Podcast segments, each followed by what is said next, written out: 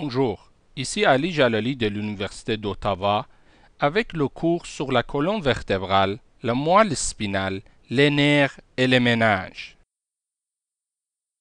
Le slide numéro 2 nous montre la colonne vertébrale. Elle est formée de 33 vertèbres et des disques intervertébraux.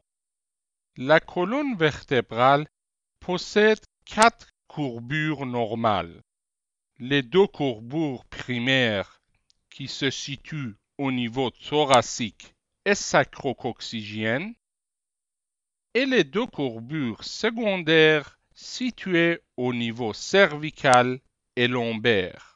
Les deux courbures primaires sont concaves antérieurement, les deux courbures secondaires sont convexes antérieurement. Comme on le voit sur le slide numéro 3, la colonne vertébrale est formée de 33 vertèbres. 24 vertèbres sont séparées par des disques intervertébraux, dont 7 cervicales, 12 thoraciques et 5 lombaires. 5 vertèbres se fusionnent pour former le sacrum et 4 vertèbres se fusionnent pour former le coccyx. Le slide numéro 4 nous montre des courbures anormales de la colonne vertébrale. On y voit la syphose, la lordose et la scoliose. Sur le slide numéro 5, on voit les différentes parties d'une vertèbre. Antérieurement, on voit le corps vertébral. Les corps vertébrales sont séparés par des disques intervertébraux. Postérieurement, on voit l'arc vertébral. Il est formé de deux pédicules et de deux lames. On y voit sept processus. Quatre processus articulaires, deux supérieurs et deux inférieurs, et trois processus non articulaires, deux transverses et un épineux. Le corps et l'arc vertébral délimitent le foramen vertébral. Le slide numéro 6 nous montre les articulations entre deux vertèbres adjacentes.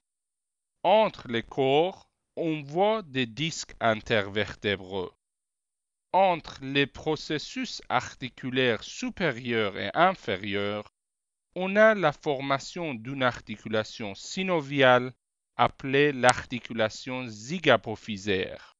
Sur l'image à droite, notez bien la présence des foramen intervertébraux situés entre les incisures vertébrales supérieures et inférieures. Le slide numéro 7 nous montre les caractéristiques des vertèbres selon leur région. Au niveau cervical, les vertèbres possèdent des foramen transverses pour les artères vertébrales. Leur corps est petit et ovale et leur processus épineux court et bifide. Leur foramen vertébral est large et triangulaire et les processus articulaires sont horizontales. Les vertèbres thoraciques possèdent des fossettes costales. Leur corps est moyen et en forme de cœur. Leur processus épineux est long, mince et assez oblique. Le foramen vertébral est petit et le processus articulaire se trouve dans un plan frontal. Les vertèbres lombaires possèdent des corps assez larges et en forme de rein. Leur processus épineux est quadrangulaire et horizontal et leur foramen vertébral est assez large. Leur processus articulaire se trouve dans un plan sagittal. Sur le slide numéro 8, on voit les deux premières vertèbres cervicales. À gauche, on voit l'atlas ou C1.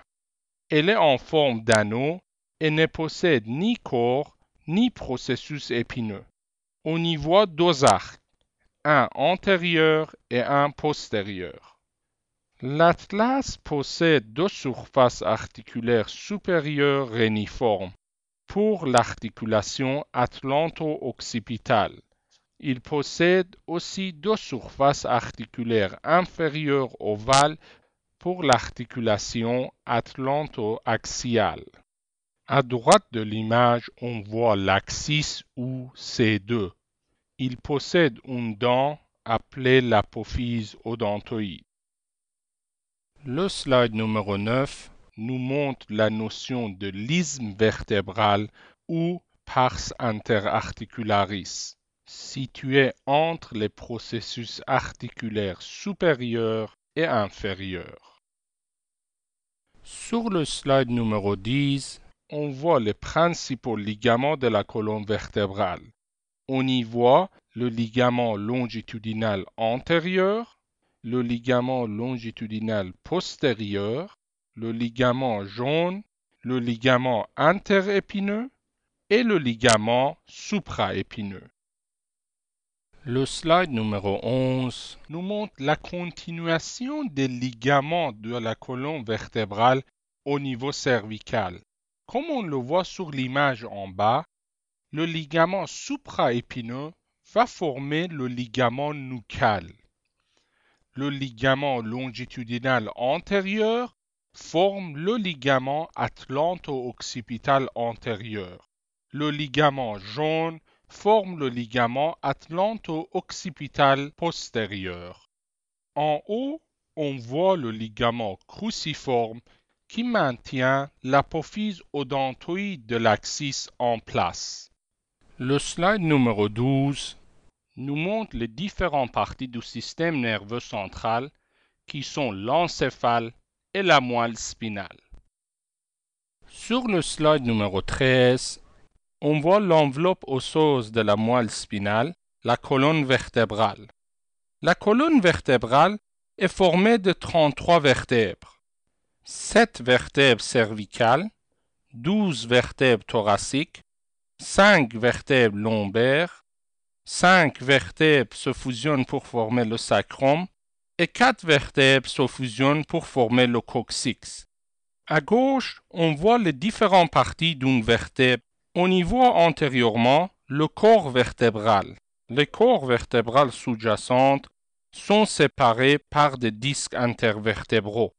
Postérieurement, on voit l'arc neural, formé de deux pédicules et deux lames.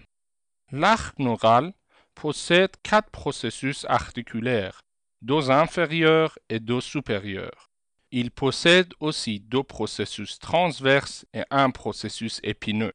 Le foramen vertébral se trouve entre le corps vertébral et l'arc vertébral. Le slide numéro 14 nous montre le canal vertébral est formé par l'ensemble des foramen vertébraux. La moelle spinale est une continuation de la medulla oblongata qui débute au niveau du foramen magnum. Elle descend dans le canal vertébral et se termine par le con médulaire au niveau du disque intervertébral L1 L2. La moelle possède deux renflements un renflement cervical et un renflement lombaire. La moelle spinale est formée de 31 segments. À chaque segment s'attache une paire de nerfs spinaux. Chaque nerf possède une racine antérieure et une racine postérieure. La coda equina, ou la quête cheval, est formée des racines des nerfs spinaux au-dessous de la terminaison de la moelle spinale. Le slide numéro 15 nous montre une vue postérieure de la moelle spinale. On y voit le renflement cervical et lombaire et la coda equina. Sur le slide numéro 16, on voit la formation d'un nerf spinal. Chaque nerf spinal possède une racine antérieure ou ventrale qui est motrice et une racine postérieure ou dorsale qui est sensitive. Notez bien la présence d'un ganglion spinal au niveau de la racine postérieure. Sur le slide numéro 17, on voit les 31 paires de nerfs spinaux. Comme on le voit à droite, on a 8 nerfs cervicaux, 12 nerfs thoraciques, 5 nerfs lombaires, 5 nerfs sacraux et un nerf coccygien. Comme on le voit en haut à droite, chaque nerf spinal possède une racine dorsale sensorielle et une racine ventrale motrice. Le ganglion spinal se trouve sur la racine dorsale. Les deux racines s'unissent pour former un nerf spinal mixte. Le nerf spinal se divise en deux rameaux. Un rameau antérieur ou ventral qui va former entre autres les plexus et un rameau dorsal ou postérieur pour innervation des muscles profonds et la peau du dos. Comme on le voit sur l'image en bas à droite, le premier nerf cervical sort en haut de la vertèbre correspondante. Au niveau thoracique, lombaire et sacré, les nerfs sortent en bas de la vertèbre correspondante.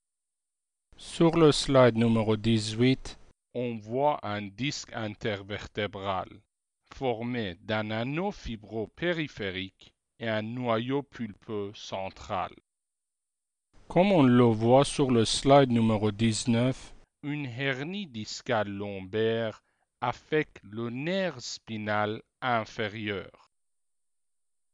Le slide numéro 20 nous montre l'enveloppe du tissu conjonctif du système nerveux central appelé les méninges.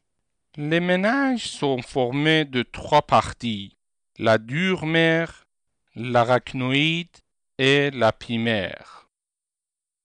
Le slide numéro 21 nous montre les différentes couches des méninges.